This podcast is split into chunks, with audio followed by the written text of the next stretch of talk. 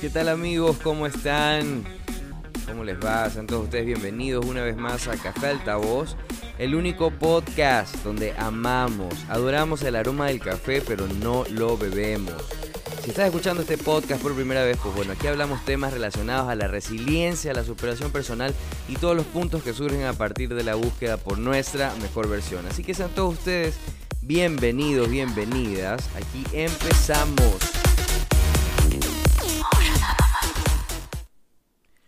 ¿Qué tal amigos? ¿Cómo están?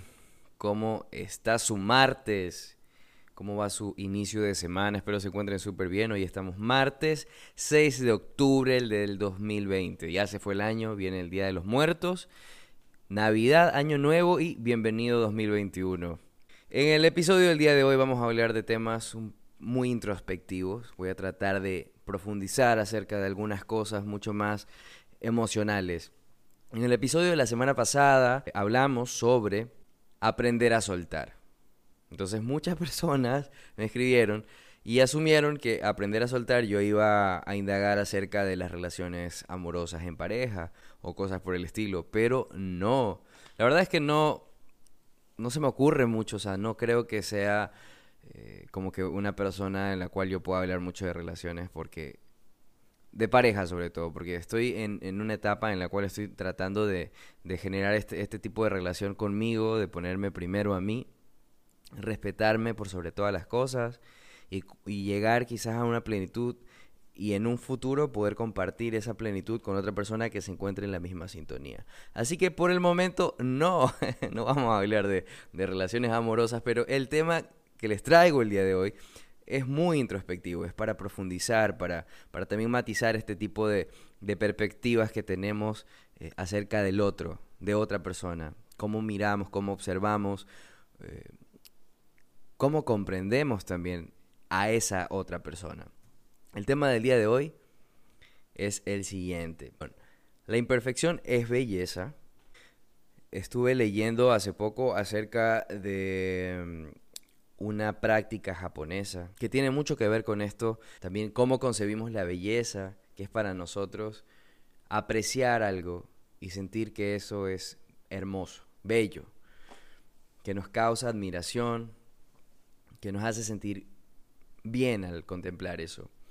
Pero el tema del día de hoy va mucho más allá de lo visual. Es lo que realmente representa contemplar a alguien o contemplar algo desde lo más profundo de su ser o de lo más profundo de su razón de ser. Resulta que en Japón, yo estuve leyendo, hay una práctica milenaria que se, se la conoce como kitsuji me pareció completamente fantástico cuando empecé a leerlo. Yo ya había escuchado de esto. El kintsugi lo que hace es que en Japón existe esta práctica de que cuando una vajilla o una cerámica se rompe, cuando esto se, deteriora, se cae, por cualquier razón, el kintsugi la repone, la mejora. Es decir, que en lugar de, que si a ti se te cae un plato o una taza, por lo general la reemplazas automáticamente porque das por hecho de que esa taza ya no te sirve, de que ya no te funciona, de que ya no cumple el rol de sostener el té o, o si es un plato, de sostener un alimento. Pero en Japón ellos tienen una concepción de la mejora de ese elemento completamente diferente y que me voló el cerebro y me encantó. Me encantó porque se puede hacer una analogía con las relaciones de personas, las relaciones humanas en nuestro entorno. Entonces, el kintsugi arregla, repara todas las fracturas de estas cerámicas con resina. Y esta resina contiene oro. Hagan de cuenta que ven una vajilla, que ven un plato y este plato tiene unas grietas de oro, en la cual obviamente forma parte de la quebrantura, del daño. Entonces, en Japón tratan de apreciar ese proceso de deterioro para fortalecer la cerámica. Es decir, cuando tú arreglas esta cerámica con esta resina de oro, la taza o la cerámica o, el plato, cualquier elemento que se haya roto, después de esto, de este proceso de volver a juntar las piezas, genera una cerámica o un elemento completamente mucho más resistente. Entonces, existe esta analogía de decir de que el ser humano, a medida que va creciendo, va desarrollando un sinnúmero de cicatrices. Y por lo general lo que siempre hacemos es tratar de ocultarlas y bloquear de nuestro cerebro que eso existió en algún momento para poder seguir adelante. Pero en Japón, esta práctica milenaria lo que propone es que nosotros debemos mostrar esas cicatrices como un símbolo de belleza. Es decir, lo que siempre hablamos, el tropiezo o el error te lleva a un grado de conocimiento y de experiencia que te permite conocer mucho acerca de, de algo específico. Puede ser de momentos que viviste en tu infancia, de relaciones familiares que tuviste en tu adolescencia, eh, de experiencias laborales que tienes ya de adulto. Entonces, ese tipo de experiencias amargas que nos suceden a los seres humanos, lo que propone el Kitsuji es que lo exterioriza y lo muestra. Muestra a esa pieza completamente mejorada, completamente bella, adornada con oro, en el cual sus grietas son muy visibles. Lo que tratan de hacer es justamente eso, mostrarlas. Entonces, ellos proponen de que el individuo, el ser humano, debe, en, lugar de ocultar sus cicatrices, tratar de florecer y embellecerse a partir de eso. Y eso es una de las razones, me pareció súper interesante, porque esa es una de las razones por la cual existe este podcast. Siempre lo he dicho, yo soy una persona completamente errante. A lo largo de mi vida me he equivocado, como ustedes no tienen idea, me he equivocado con amigos, me he equivocado con familiares, eh, en cuestiones laborales, en, lugares así. Pero si yo no hubiese sufrido esos tropiezos, yo no tuviera esas cicatrices y esas cicatrices no me llevaran a ser lo que soy ahora en la actualidad, no fuera la persona en la cual yo me convertí, gracias a eso.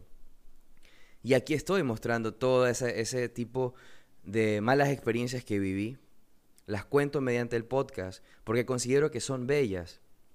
Y aquí entra otro, otra filosofía también japonesa que me parece muy interesante acerca de, de eso, ¿no? De contemplar la belleza en su estado más natural. Además del kitsuji, que es la práctica de reparar elementos que se quebraron, que se deterioraron y mostrar sus grietas con oro, existe el wabi sabi. El wabi sabi es el hecho de contemplar la imperfección y asumirla como belleza. Es una contemplación profunda de elementos. En Japón, mucho, mucha de su arquitectura mantiene rasgos antiguos como madera deteriorada que cambia de color mediante las épocas, ¿no? La humedad, el sol, va haciendo de que la textura de la madera, de los árboles, de las puertas, de las mesas, se vayan deteriorando esa contemplación a ese proceso natural de las cosas se llama wabi sabi. Es esa contemplación y el admirar el proceso de la vida en la forma natural de cualquier elemento. A mí me pasa mucho que en mi vida representó muchísimo mi abuelo. Entonces yo concibo a las personas adultas como entes de conocimiento y de sabiduría por todo, justamente porque ya tienen una vida en la cual pasaron innumerable cantidad de acontecimientos que van marcando ese crecer. La vejez como tal considero que debe ser un proceso de crecimiento constante y sabiduría. Y consigo que las personas adultas, los abuelos sobre todo, son, no sé, como que personas sabias en muchos sentidos. Además que, sé, para mí significa amor. O sea, mi abuelo fue todo para mí. Entonces, cada arruga, cada cana, cada paso desgastado que tiene una persona adulta es algo muy valioso. Y en la actualidad muy pocas personas tienen como que ese momento para poder entender y decir, mira, esta persona pasó por todo este proceso y es lo que lo lleva o la lleva a ser lo que es en la actualidad.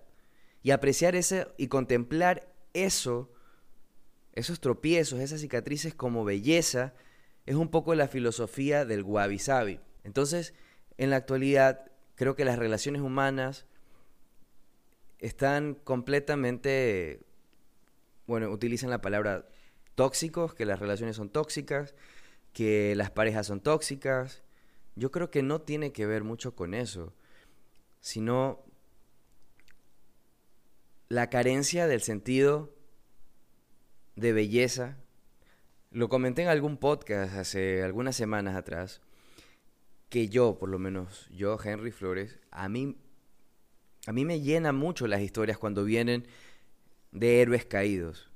O sea, personas que vienen desde abajo, que le han luchado, que se tropezaron, que no le fue fácil salir adelante, que no le fue fácil componer una empresa, que no le fue fácil estudiar, que, que no le fue fácil conseguir el conocimiento, como a otras personas.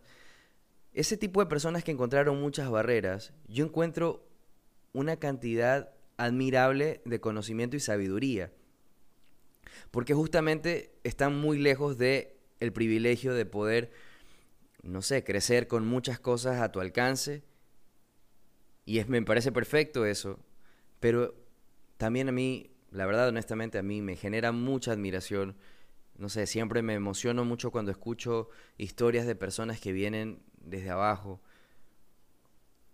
eh, no sé, se me viene a la cabeza Conor McGregor, un luchador de artes marciales mixtas de la UFC, uno de los más famosos.